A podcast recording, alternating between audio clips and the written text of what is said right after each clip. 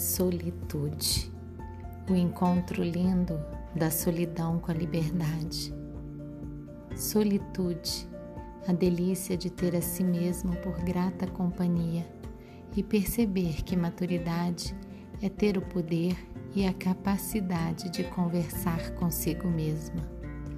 Solitude, perceber em si um universo de infinitas possibilidades e ter a certeza de que a verdadeira segurança mora dentro. É sentir que somos nossa própria casa e que assim qualquer lugar é lugar de florescer. Solitude. Saber que liberdade é uma conquista muito além do material.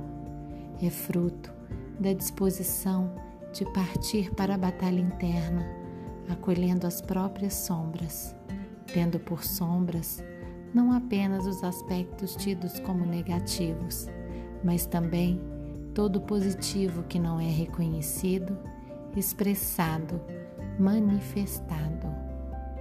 O mapa não é o território, não mesmo, mas acredito que é um território por destino, um território divino e sagrado. O mapa parece ser a construção que nos coloca a caminho desse território, desse destino, com mais ou menos facilidade.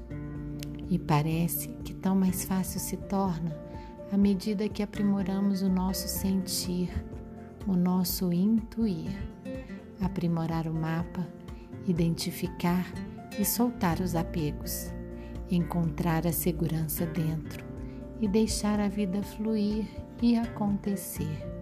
Solitude, saber que não somos sozinhos.